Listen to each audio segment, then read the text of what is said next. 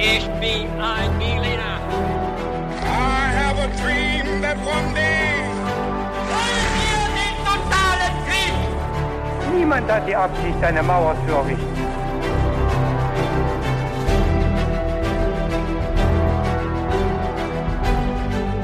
Hi und willkommen bei His2Go, dem Geschichte-Podcast zum Mitnehmen. Mit uns, David. Und Viktor. Hier bei His2Go überrascht immer einer von uns alle zehn Tage den jeweils anderen und natürlich auch euch an den Empfangsgeräten mit einer neuen Geschichte. Wir nähern uns dabei dem Thema immer mit ein paar kniffligen Fragen zum Mitraten. Und vorher gibt's immer noch eine kleine Frage. Viktor, was trinkst du heute zum Podcast? Ich trinke heute eine Coca-Cola.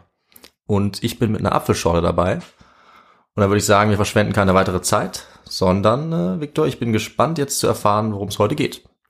Ja, und wie immer beginne ich jetzt mit den äh, Fragen, die es zu lösen gibt. Und es wird drei Fragen geben am Anfang, vorab, und dann werde ich zwischendrin kurz eine einschieben, nach einer kurzen Einleitung. Sehr gut. Mal schauen, ob du heute wieder äh, so gut abschneidest wie sonst. Ja, mal schauen. Die erste Frage lautet, wann wurde das Vakuum hinsichtlich seiner Bedeutung für die Mechanik entdeckt? Oh, okay. Äh, Da gibt es jetzt leider keine Antwortmöglichkeiten. ja, ich weiß es nicht. Soll ich trotzdem raten vielleicht? Sehr gerne, ja. Ja, dann würde ich doch sagen 1824. Das ist gar nicht so nah dran. Aber ich bin froh, dass du trotzdem es gewagt hast zu raten. Ja, danke. Wir werden auf jeden Fall noch darauf zu sprechen kommen, beziehungsweise du wirst es gleich mit der nächsten Frage erfahren.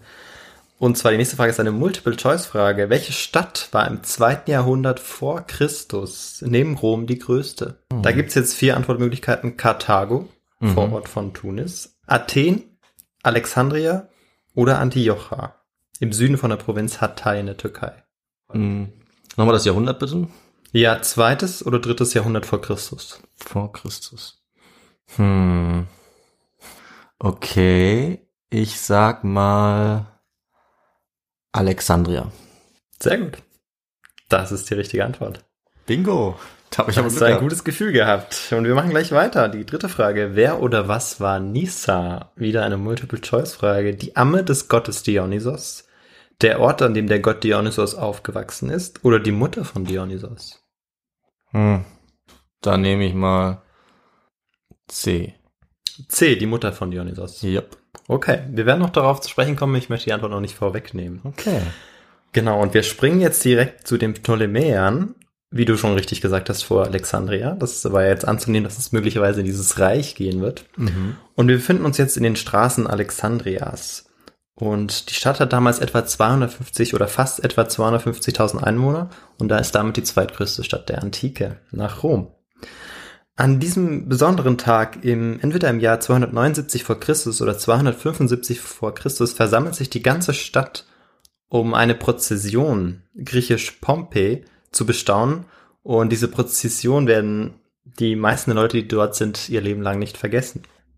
Und dieser Zug, wenn man jetzt ähm, als Betrachter dasteht, dann möchte ich die kurz beschreiben. Also da sind dann Niken, also Nike war die Siegesgöttin, die griechische Siegesgöttin.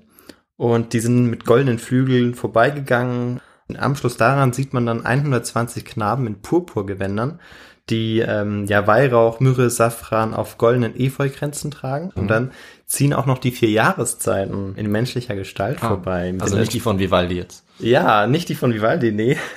Und die sind dann haben natürlich auch unterschiedlich- unterschiedliche Früchte dabei, je nachdem, was zu welcher Jahreszeit blüht. Cool. Und dann kommen noch Frauen mit goldenen Weinkannen und Trinkbechern. Dahinter schreiten dann noch Dichter und Priester des Dionysos ähm, voran. Wir werden sehen, was es noch damit auf sich hat mit dem, mit dem Gott Dionysos.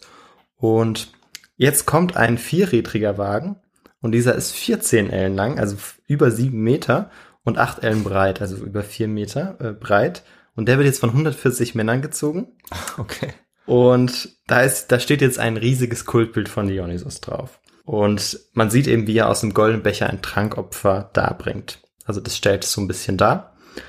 Und vor ihm ist dann auch so ein Weihrauchgefäß aus Gold.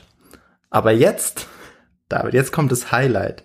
Ähm, weil nach diesem Dionysos kommt jetzt die Amme Nissa. Also da Aha. lagst du äh, leider falsch mit der Mutter. Das ist Das bitter. war ein guter Versuch. Wir werden auch noch auf die Mutter von, äh, von Dionysos zu, äh, auf die Mutter zu sprechen kommen, äh, aber erst später. Mhm. Und diese Nissa, die war von 60 Männern getragen, also etwas weniger als Dionysos, aber ähnlich groß war dann auch die Statue der Nissa. Und die ist jetzt auch mit gelbem, goldbestickten Gewand bekleidet und in einem Umhang auch gehüllt. Und ganz plötzlich, wie durch die Hand der Götter, erhebt sie sich von ganz alleine. Also die Statue der Nissa erhebt sich von ganz alleine. Und dann gießt sie aus einer goldenen Schale Milch als Trankopfer in eine Fiole und setzt sich dann wieder hin. Okay. Die bisherigen Statuen, die gesehen worden waren, hatten bisher immer nur so getan, als würden sie das tun, wie Dionysos vorher. Aber zum ersten Mal hatte man gesehen, wie tatsächlich diese Statue eben dieses, dieses Trankopfer vollbrachte. Und da, wie meinst du, wie, wie war das möglich damals? Das klingt doch alles sehr erstaunlich. Wie funktionierte das möglicherweise? Ja, ähm, aus der Sicht der Zeitgenossen kann es ja eigentlich nur Magie gewesen sein. Und Mhm. aus der Sicht des kritischen Historikers oder der kritischen Historikerin muss da irgendein ein Mechanismus dahinter stecken, würde ich mal Sehr sagen. Eine gut. Maschine oder sowas, oder? Ja, du hast schon ein sehr gutes Wort genannt, Mechanismus, Ah, okay. beziehungsweise die Mechanik, die heute im Vordergrund stehen wird. Und jetzt, ich sehe ja förmlich auch schon die, die Fragezeichen in deinem Gesicht. Wo bleibt denn jetzt der Kontext? Ja, klar. Sicherlich der historische Kontext. Und zu dem kommen wir jetzt. Und wir stellen uns dabei die Fragen, wer war diese Nissa? Wie funktionierte diese Automatik oder diese Mechanik? Und was ist das für eine Prozession? Und auch da wieder, in welchem Zusammenhang steht sie? Mit der letzten Frage, die ich jetzt gestellt habe, möchte ich auch beginnen. Wir gehen jetzt zurück ins sechste Jahrhundert vor Christus. Mhm. Damals herrschten die Peisistraten, beziehungsweise genauer gesagt Peisistratos, der von 600 bis 527 vor Christus lebte. Und er förderte diese religiösen Kulte, Kulte ganz stark, also diese Feierlichkeiten, die letztendlich eben auch zu diesen, ja, erst griechischen Feierlichkeiten, die dann auch später eben weitergetragen wurden. Mhm. Und er förderte eben auch insbesondere die Feste um den Gott des Weines äh, und der Freuden Dionysos. Aber wer war denn Dionysos und woher kam er? Woher kam er? Was wir jetzt bereits wissen, ist, dass die Amme äh, Nissa hieß, dass aber die Mutter von Dionysos nicht Nissa hieß. Das sind die einzigen beiden Sachen, die wir Leider nicht, wissen. ja. Ja, genau. Und ja, ich äh, erzähle einfach kurz die Geschichte der Geburt von Dionysos, weil die äh, schon sehr spannend ist. Mhm. Zeus hatte sich in Menschengestalt gezeigt, um die Frau, die er begehrte, zu gewinnen. Diese Frau hieß Semele und war menschlich. Aber wer war denn eigentlich die richtige Frau von Zeus? Weißt du das, Das David? war natürlich ähm, die äh, Hera. Ja, sehr gut. Genau. Und die fand es natürlich gar nicht gut. Der hat sich jetzt gedacht, wa- was ist, was ist da denn Oh los? ja. Das hat er die ganze Zeit gemacht, oder? Also ich. Äh, Ja, richtig, ich- genau. ich- Also ich habe nur jetzt ein Beispiel Ja. genannt, aber er hat es Immer solche oft Storys. Und in diesem Fall fand sie es aber, ähm, also sie fand es wahrscheinlich immer nicht sehr gut. Mhm. In diesem Fall hat sie tatsächlich auch ähm, reagiert und nahm dann die Gestalt von Seme Semeles alter Amme Beroe an und säte dann Zweifel, also bei Semele, ob denn Zeus wirklich auch Zeus ist oder ob er nicht irgendwie sich so darstellt als Zeus, aber vielleicht ist er ein ganz normaler Mensch. Und das wäre natürlich auch uncool dann auch für, äh, für Semele, die natürlich auch schon mit Zeus ja eine Beziehung haben wollte. Und genau, daraufhin fordert Semele dann Zeus auf, dass er sein wahres Ich zeigen soll. Und der macht das dann. Äh, er, er versucht es lange hinzuzögern und will es eigentlich nicht machen. Er macht es dann doch. So, was meinst du, was dann passiert? Also sein wahres Ich zeigt. Ist es zu viel für sie und sie äh, kann es nicht ertragen oder so? Äh, sie kann es nicht nur nicht ertragen, sie stirbt. Ah. Weil er wird dann zum Blitz. Oh, Und das ist ähm, ungünstig. das, oder es ist, genau, es gibt die zwei Interpretationen, oder es ist wie man, wenn man zu nah an die Sonne geht, er wird quasi durch, oder sie wird durch seine Macht erdrückt und dann auch getötet. Oh, Das ist natürlich traurig. Semele war zu diesem Zeitpunkt schwanger und äh, das Ungeborene durfte natürlich jetzt nicht sterben. Ähm, denn dieses Ungeborene war Dionysos. Und was tat Zeus in all seiner Güte? Er brachte sich eine tiefe Wunde bei, äh, niedete sich die unreife Leibesfrucht in den Oberschenkel hinein und drei Monate später wurde Dionysos geboren. Aus seinem Oberschenkel. Richtig, genau, aus dem Oberschenkel. Nach diesem Mythos ist Dion Dionysos übrigens der einzige unsterbliche Gott mit einer menschlichen Mutter. Mhm. Und ganz nebenbei, äh, was noch die äh, dritte Frage war, soweit ich weiß, nach dem Mythos nach wurde Dionysos auf dem Berg Nissa oder der Ort auch Nissa tatsächlich auch ist er aufgewachsen oder geboren. Das heißt, diese Antwort wäre auch richtig gewesen. Und er wurde von der Nymphe Nissa aufgezogen. Oh. Also du hast Das heißt, ich leider habe eine die einzige falsche Fra äh, Antwortmöglichkeit genutzt. Genau. Das, ist ja natürlich Pech. Ja, das, das war tatsächlich auch ein bisschen Pech. Aber aber auch eine schwierige Frage. Ja. Wir gehen jetzt wieder zurück zu Peisistratos und ziehen jetzt ein bisschen die, die Geschichte weiter. Von diesem Zeitpunkt an wurden eben die Prozessionen immer wichtiger und die sind jetzt in vier Teile gegliedert, diese griechisch-religiösen Festivitäten. Ein, also vier Hauptbestandteile. Erstens eine Prozession mit Statuen und rituellen Objekten der Götter, die einer vorgezeichneten Route folgten und an bestimmten heiligen Orten hielten. Mhm. Das haben wir, das werden wir uns heute genauer anschauen, beziehungsweise die, diese eine Prozession. Zweitens das Opfer vor dem Tempel. Drittens die öffentliche Feierlichkeiten zu den Opfergaben und viertens die Sportveranstaltung. Das möchte ich einfach noch hinzufügen, dass man das grob einschätzen kann. Zu dem Zeitpunkt dritten, vierten Jahrhundert vor Christus äh, breit, breitet sich Rom im Westen auf der italienischen Halbinsel aus und Athen und Sparta kämpfen um die Vorherrschaft in der, in der Ägäis. Und jetzt 334 vor Christus startet der wohl berühmteste nicht-römische Feldherr den Beginn des Persienfeldzugs. Und ich nehme an, du weißt, wer gemeint ist? Persien, Persienfeldzug. Ja, Persienfeldzug, richtig. Ah, Alexander. Feldherr. Alexander der Große, sehr gut. Und er entscheidet äh, eine wichtige Schlacht oder eine Schlacht nach der anderen und besiegt 333 dann auch den Großkönig Darius III. Oh, das kenne ich, bei Issos. Richtig, bei 333 bei Issos Keilerei, das ist der gut. Merkspruch. Genau. Und äh, 326 begann dann sein Indienfeldzug äh, und bei dem erleidet er dann auch sehr hohe Verluste und er zieht dann auch wieder zurück und stirbt dann 323 in Babylon im Alter von 33 Jahren, also sehr jung, weil wie wir oder wahrscheinlich ähm, ihr Zuhörerinnen und Zuhörer auch wisst, äh, hat er ein riesiges Reich erobert in dieser Zeit, in dieser kurzen Zeit. Mhm. Und sein Reich wird jetzt unter den Diadochen aufgeteilt. Wer waren die Diadochen, David? Das war natürlich ähm, die wichtigsten Generäle von Alexander, die sich dann bekriegt haben, um ähm, möglichst viel von seinem Reich dann abzubekommen danach. Absolut richtig, genau. Und genau, dann resultierten mehrere Kriege daraus und es gingen letztendlich dann nach mehreren Kriegen drei Reiche hervor. Ich nehme es jetzt vorweg, ich nehme an, du weißt vielleicht schon ein, zwei. Ein, zwei das, vielleicht. Ja. Das der Antigoniden in Makedonien, also da von wo er gestartet ist. Mhm. Ähm, dann das der Seleukiden in Vorderasien und die Ptolemäer in Ägypten, wo wir uns jetzt befinden. Und einer dieser Generäle oder Feldherren, die ähm, ihm sehr auch sehr treu ergeben waren, der jetzt auch einer der Diadochen war, war Ptolemäus der Erste. Und der hatte einen Sohn, Ptolemaios Philadelphus hieß dieser Sohn, mhm. später Ptolemaios der Zweite. Und der hat jetzt die pententerischen Feste der Ptolemaier gegründet. Was meinst du, wieso pententerisch? Hast du eine Idee? Alles, was ich weiß, ist, dass da die 5 drin steckt, glaube ich, Penta. Ja, das ist eigentlich auch, ja, darauf, darauf wollte ich hinaus, sehr gut. Das heißt, es fand alle fünf Jahre statt. Ah, ja. Und zwischenzeitlich hatte das tatsächlich auch einen Status äh, wie bei den Olympischen Spielen.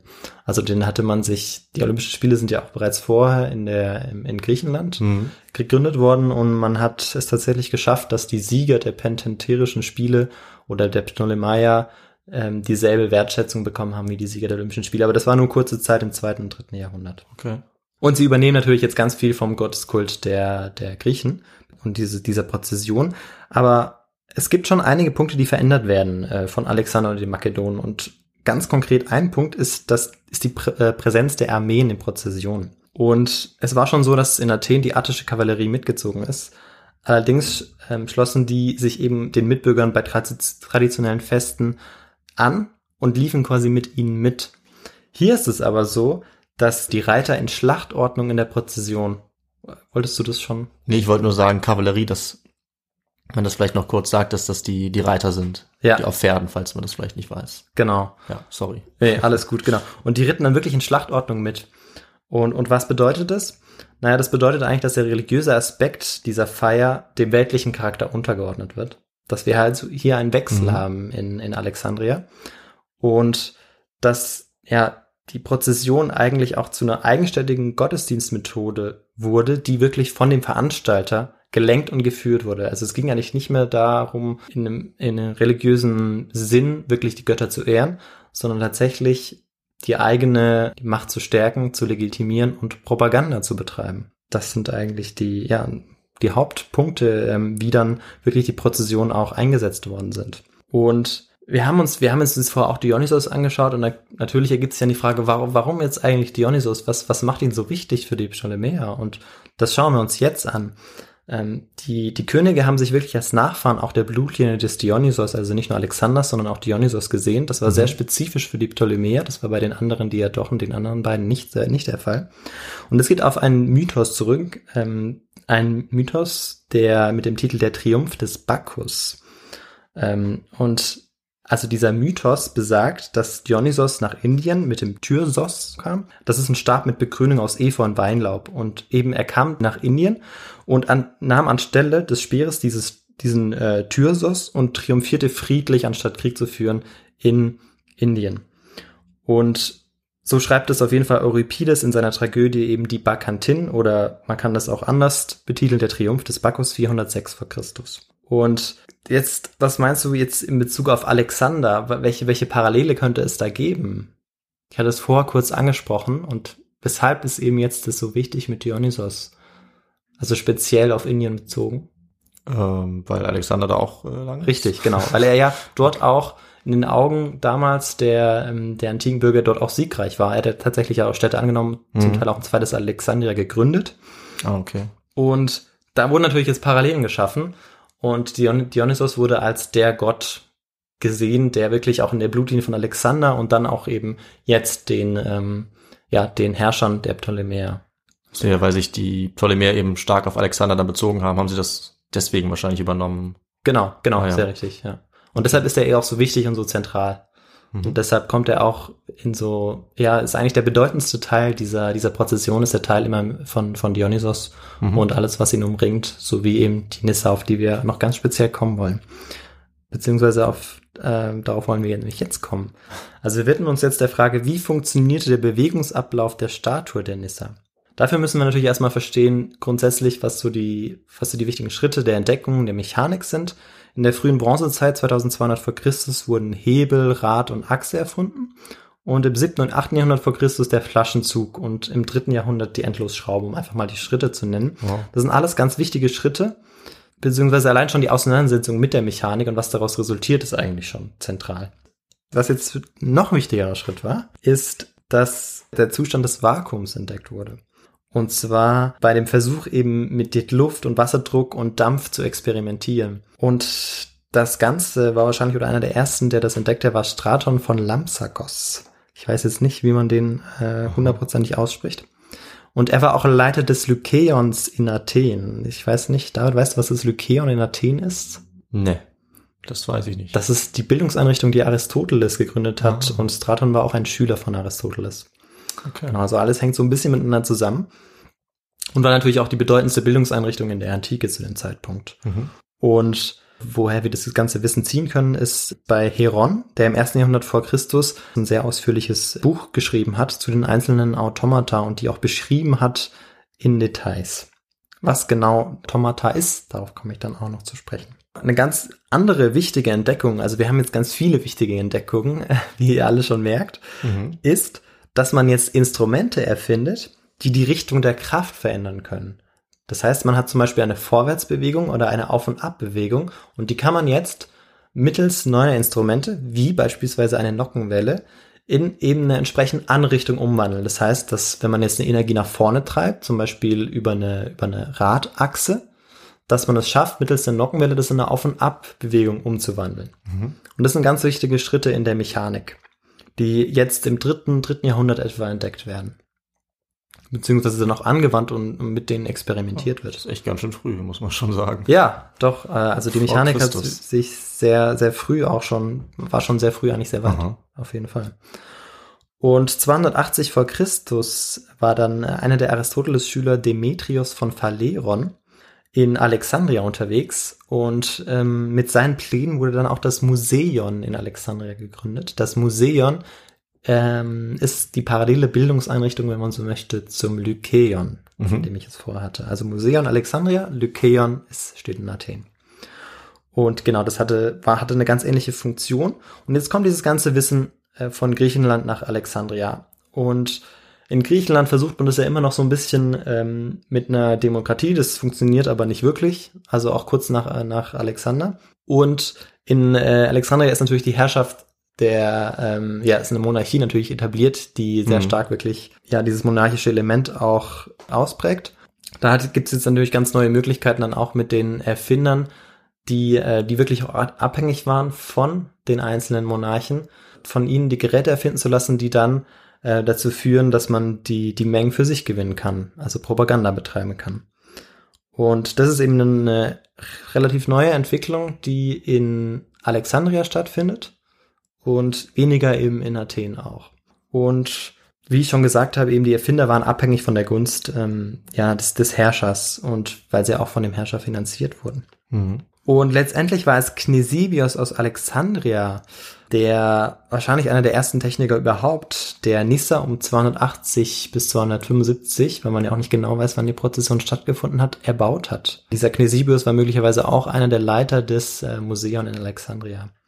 Und er baute aber noch ganz andere Sachen, also Automata. Ich hatte vorgesagt, ich würde noch mal kurz darauf zurückkommen. Automata sind ja mechanische Instrumente oder Geräte, die mit Naturkräften angetrieben werden, also Wasser oder ja auch durch den Mensch durch einen Antrieb, zum Beispiel durch Räder. Und ja, Knesibios, eben der, der Erbauer der Nissa, hat unter anderem auch eine Wasseruhr äh, mit Zahnradgetriebe oder auch eine Wasserorgel, die mit Hilfe von komprimierter Luft Töne erzeugen konnte, gebaut. Und es ist auch wahrscheinlich, dass Knesibios auch einen ganz engen Kontakt zur königlichen Familie hatte. Das war natürlich auch von Vorteil in ähm, ja einer Gesellschaft, die eben eine, eine monarchische Struktur hat. Mhm dass, dass man da einen Kontakt hat, wenn man noch abhängig ist von seinem Monarchen. Genau. Und jetzt, wie funktionierte die Nissa? Wir gehen jetzt also zurück nochmal da, wo wir am Anfang angefangen haben. Wie funktionierte jetzt diese Nissa, die ja wie von Geisterhand aufsteht ja. äh, und sich dann wieder setzt? Und wir haben jetzt schon verstanden, dass es dahinter, dass dahinter ein mechanisches äh, Element steht und wir werden jetzt auch gleich wissen, was genau. Mhm. Alle Automata benötigen eine natürliche Kraft, mit der sie angetrieben werden. Das hatte ich ja vorher schon gesagt. Und in diesem Fall war es die Kraft der rotierenden Räder. Ähm, mit einer Konstruktion mittels Nockenwelle. Da sind diese Findung, dass man eben Kraft, das ist ja jetzt, wir hatten ja schon gesagt, das ist eben das sind rotierende Räder, das heißt eine, eine Bewegung, die vorwärts geht, mittels mhm. einer Nockenwelle. Also wenn, wer sich nicht ganz genau vorstellen kann, was eine Nockenwelle ist, kann das ja. auch gerne mal einfach auf äh, Google eingeben. Ähm, Genau, es ist auch besser, als wenn ich das jetzt versuche ja, zu beschreiben. das mache ich das dauert schon mal. sehr lange. Ich habe gar keine äh, Ahnung. Genau, und dann wird das eben in eine Auf- und Abbewegung umgewandelt. Und Nissa hatte eine ganz großzügige Drapierung, diesen Umhang, den ich vorher genannt hatte. Und ah, das heißt, okay. alle Mechanismen waren versteckt für ja, den Zuseher. Keiner konnte sehen, was sich darunter verbarg. Okay, das macht Sinn. Ich habe mich schon gewundert, ob man das nicht irgendwie merkt, aber nee, dann, ja. Nee. Was jetzt natürlich passierte, ist, dass dass der Sockel ein bisschen höher stehen musste und der Ton dementsprechend auch höher, weil das ja alles verdeckt war unten, wo eigentlich die ganze Mechanik passierte mhm. oder passieren musste. Und deshalb stand die Statue eben auf einem Thron, auf einem festen Sockel und hatte auch einen hohen Rücken und hohe Seiten, wie ich es vorher gesagt hatte, also stand eben relativ weit oben, hohe Seiten, hohen Rücken. Und der, der Boden der Statue war unsichtbar, weil man es eben nicht gesehen hat, also für die Zuseher unsichtbar. Und da war ein Schaft unten und dieser Schaft wurde eben mittels dieser Nockenwelle nach oben und nach unten bewegt. Wir hatten aber jetzt ja noch was anderes. Wir hatten ja jetzt noch dieses Element des Trankopfers.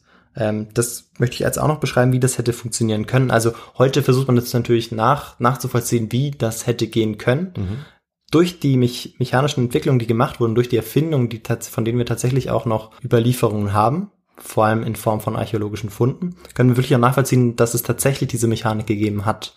Genau, für alle diejenigen, die, die zweifeln. Äh, okay. Und ich denke, es wird einige geben. und genau, also die Aufwärtsbewegung musste so konstruiert sein, dass die Hände möglicherweise eben an den Seiten befestigt waren, an den Seiten des Throns und die Arme bzw. der Ellenbogen in stehender Haltung ausgestreckt und in sitzender Haltung waagerecht war. Mhm. Also David, kannst du das dir quasi stellvertretend für alle Zuhörer und Zuhörerinnen vorstellen? Ja, jetzt, bis jetzt bin ich auf jeden Fall dabei. Okay, sehr gut. Und genau, jetzt haben wir eben dieses Element von dem Trankopfer, das jetzt in die Fiole gegossen werden muss. Und da hätte man beispielsweise einen Behälter mit einer Flüssigkeit in den Ärmel der Statue verstecken können, also im Ärmel der Nissa, mhm. im Unterarm, sodass, wenn sie sich erhebt, durch diese, ähm, durch diese Bewegung der Räder, die dann eben in eine Auf- und Ab-Bewegung umgewandelt wird, sodass diese, dieser Behälter dann senkrecht wird. Mhm. Und sodass dann die Flüssigkeit aus dieser, aus diesem Behälter rausgeht. Und dann sieht's aus, als würde es aus der Hand kommen, oder? Genau, dann sieht's aus, als würde es da aus der Hand kommen und als würde es dann in die Fiole, als würde es da einfach so reinlaufen. Mhm. Und dann setzt sie sich wieder und dann würde es nicht mehr, nicht mehr reinlaufen, weil man muss sich vorstellen, dieser Behälter ist möglicherweise nicht einfach so ganz flach, sonst wird es ja so immer, könnte es immer so rauslaufen, sondern Mhm. hat auch so eine Wölbung, wie, wie, wie Flaschen eigentlich auch, wie eine Weinflasche zum Beispiel. Das ist wirklich nur, wenn es ausgestreckt ist, auch was rausläuft. Ja. Und so ähm, muss man sich dieses, dieses Prinzip vorstellen bei dieser Nissa. Und genau, es ist auch wahrscheinlich, dass diese Bewegung sehr langsam stattfand. Und für uns, wir uns vorstellen, ist es, klingt das alles ein bisschen lächerlich und wir denken uns, ja, das kann doch keiner geglaubt haben. Aber ja, das war, das war damals natürlich ganz anders. Mhm. Und dazu möchte ich jetzt zum Schluss noch kurz kommen. Also welche Funktion eigentlich Technik hat. Zuerst eben ein, das Einordnen der Technik und dann welche Wirkung sie eben auf die Zuseher in der Antike hatte.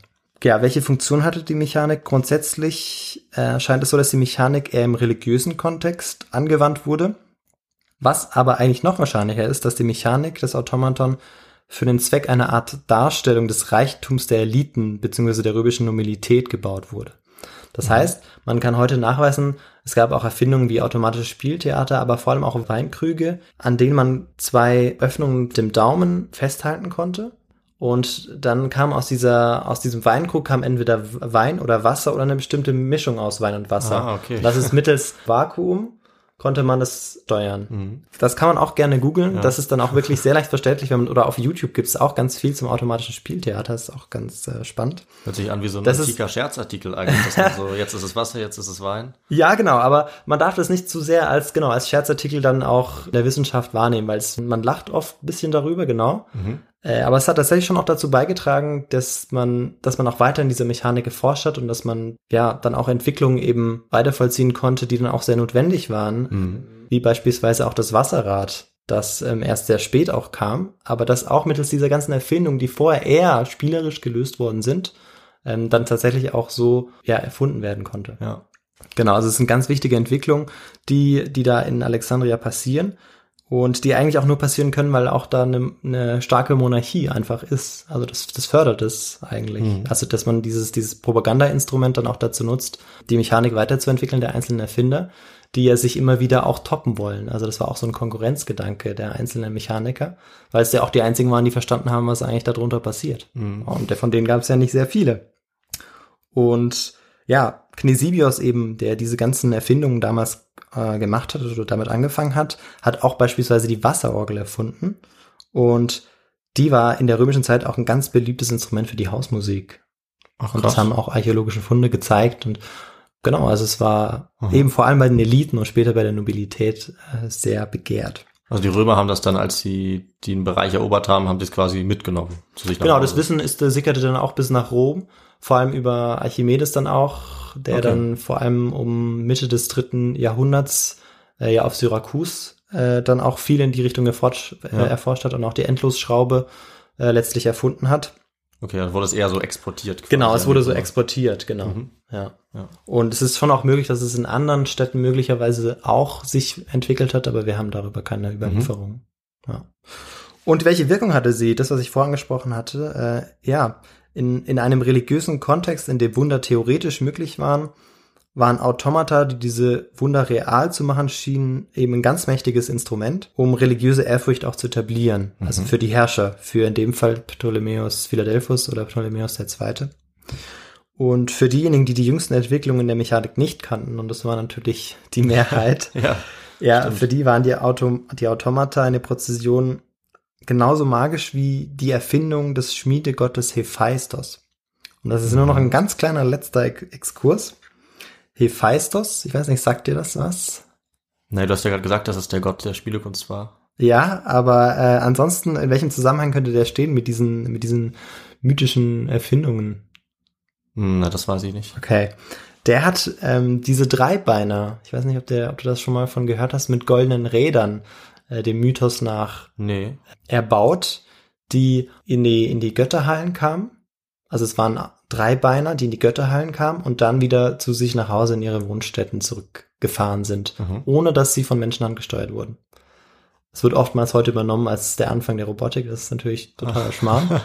Aber das war ja für damals für die, für die Bevölkerung, die eben, dieser Mythos war sehr, sehr präsent bei der Bevölkerung. Mhm. Und für die Bevölkerung war das natürlich jetzt eine Parallele dazu.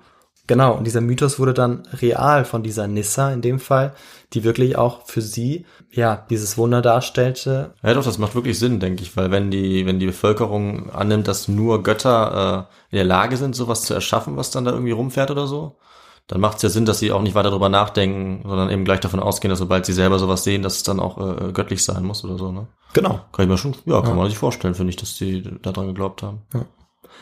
Ja, und das war meine Folge. Ich würde jetzt noch ein bisschen was zur Literatur sagen. Vielleicht hätte ich vorher noch ein, zwei Fragen. Aber ja, gerne. Äh, diese äh, Götterfigur, wie lange war die denn in Betrieb? Weil du meinst, der hat die, hat die ja gebaut, ne? Hm? Ähm, haben die die dann jahrelang benutzt? Weiß man Also das? darüber, soweit ich weiß, gibt es eigentlich groß keine Belege. Schade. also ich, so Automata, sie waren schon relativ stabil. Mhm. Ähm, allerdings wurden die natürlich auch sehr selten eingesetzt. Also ich hatte es vorher gesagt mit diesen pentaterischen Ja, Spielen, diesen alle fünf Ptolemäer Jahre, alle okay. fünf Jahre. Ja, das heißt, gut. es war wirklich selten der Fall. Und ja, es ist auch tatsächlich sehr, sehr wenig, sind auch sehr wenig von diesen Automata gefunden worden später. Mhm. Auch als archäologische Funde. Ah ja, klar, das ist natürlich was, Ähm, was wahrscheinlich weil- schon kaputt geht, ne? Genau, es ist was, was schnell kaputt geht, mit dem man vielleicht auch tatsächlich so ein bisschen rumspielt, wie mit diesem Krug oder diesem automatischen Spieltheater. Ich weiß nicht, ob Mhm. du davon schon mal gehört hast. Mhm. Genau. Und ja, deshalb kann ich das, kann das jetzt nicht genau sagen, wie lange sowas hielt, aber ja. Ja, und eine andere Frage hätte ich noch. Wir haben ja jetzt gehört, dass die eine Erfindung nach der nächsten gefühlt machen, das immer weiterentwickeln, aber gibt es irgendwann auch einen Punkt, wo die mit den Erfindungen aufhören, weil die vielleicht die, irgendwie die Situation für die Erfinder nicht mehr so gut ist oder die keine Ideen mehr haben oder so? Na, genau, eine Frage direkt zu der Frage hätte ich, kommst du da drauf, weil man allgemein eigentlich sagen könnte, dass eigentlich diese, die, da wenig Fortschritte insgesamt auch gemacht worden sind dann auch später oder ist es einfach allgemein, ähm, weil ich mein, also Ja. ich könnte im Prinzip die Frage beantworten, warum das sich nicht zum Beispiel auf die Wirtschaft ausgewirkt hat, warum eigentlich diese Mechanik wirklich nur in diesem, ja, hauptsächlich religiösen Bereich ähm, Ja. ja. war. Und das war, der, der Grund dafür war wirklich, dass sich eigentlich nur die, die Eliten wirklich auch dafür interessiert haben und dass es dieser religiöse Zweck viel, viel wichtiger war und dass es ja eigentlich auch eine ganz andere Wirtschaftsstruktur gab. Also es Mhm. würde jetzt nochmal quasi ganz weit greifen, wenn man das, ähm, wenn man das beschreiben würde, aber grob gesagt, es gab ja keine freie Marktwirtschaft. Man hatte, die Sklaven waren natürlich noch ein ganz wichtiger Grund, warum man da auch diese Technik nicht versucht hat, in der Wirtschaft einzusetzen, weil man hatte ja die ganzen Sklaven, die das, diese ganze Arbeit erledigt haben, die vielleicht durch diese Mechanik vereinfacht worden wäre und man musste die ja irgendwie beschäftigen. Ja, klar. Und ähm, es war sogar auch so, dass wenn man Sklaven hatte, dass, also dass es auch ein Zeichen von an, von Macht, ja, Größe oder? war und Macht, Ja, genau, wie du sagst, Sklaven ja, zu klar, haben. Sinn. Und das waren so ein bisschen die Gründe, warum eben die Mechanik nicht so sehr in die Wirtschaft, sondern auch, auch bei den Römern später Ja. sich, sich da nicht so entwickelt hat. Aber allgemein, ob jetzt die Entfindung, ich glaube, die sind relativ gleich geblieben. Mhm. Genau aus, aus diesem Grund, wie ich es gerade beschrieben habe. Aber, aber im Detail kann ich jetzt nicht sagen, ob das dann nochmal nachgelassen okay. hat oder mehr geworden ist. Ja, das ist echt interessant. Die Zeit war noch nicht reif für die, Ja, genau. für die ganz genau. großen Empfindungen vielleicht. Okay. Ja, und äh, dann interessiert mich jetzt eigentlich noch, wie es mit der Literatur aussieht für die Folge. Genau, die Literatur, zu der komme ich jetzt noch ganz am Schluss. Da möchte ich einfach nur drei, drei Werke nennen. Also das eine ist das Werk von Rice, Alan Rice. Zu diesem Werk hatte ich hatte eben keinen Zugang mehr, weil äh, ja die äh, Unibibliothek wegen dem Coronavirus geschlossen war. Aber Ja. ich hatte äh, mich auch im Sommer mit diesem Thema schon befasst. Hat Glück gehabt. Genau. Aber es ist ein ganz tolles Buch, weil es wirklich ganz genau beschreibt, es ist auf Englisch, die, diese Prozession, also The Grand Procession of Ptolemy Philadelphus. Dann von Hans-Joachim Gerke, der darf natürlich nicht fehlen in dieser Auflistung. Mhm. Gut. Geschichte der Antike. Und ganz am Schluss ein Quellenwerk von Heron. Herons von Alexandria, Druckwerke und Automatentheater, das dann nochmal übersetzt wurde von Guillermus Schmidt. Und dort werden wirklich eine große Anzahl an Automata, also ich weiß nicht, es sind glaube ich über 100, mit Abbildungen erklärt, wie sie zu funktionieren haben, also wie sie funktionieren, wie sie dargestellt werden müssen, was versteckt werden muss, damit sie auch Eindruck machen und ähm, genau, also auch aus welchem Material sie bestehen. Also das ist echt äh, ein ganz, ganz spannendes Werk, wer, wer sich da dafür interessiert. Gucke noch mal rein. Ja, Genau. gute Sache. Und dann würde ich sagen, war's das äh, für heute. Okay, dann war's das mit der Episode für heute und ähm, für die Zuhörerinnen und Zuhörer, die wollen, Victor, was gibt's für die vielleicht noch zu tun? Für die gibt's zu tun, dass sie uns noch folgen dürfen auf Spotify, Facebook, Instagram. Wir freuen uns natürlich auch über Likes. Und ganz besonders freuen wir uns über die Feedback-Nachrichten, die ihr uns auf die Mail his2go at gmail.com zukommen lasst und vergesst dabei nicht das to als to auszuschreiben. Genau, so sieht's aus. Und dann sagen wir, bleibt gesund in diesen Zeiten. Wir melden uns am 30. wieder mit der nächsten Episode und bis dann. Ciao. Ciao, macht's gut.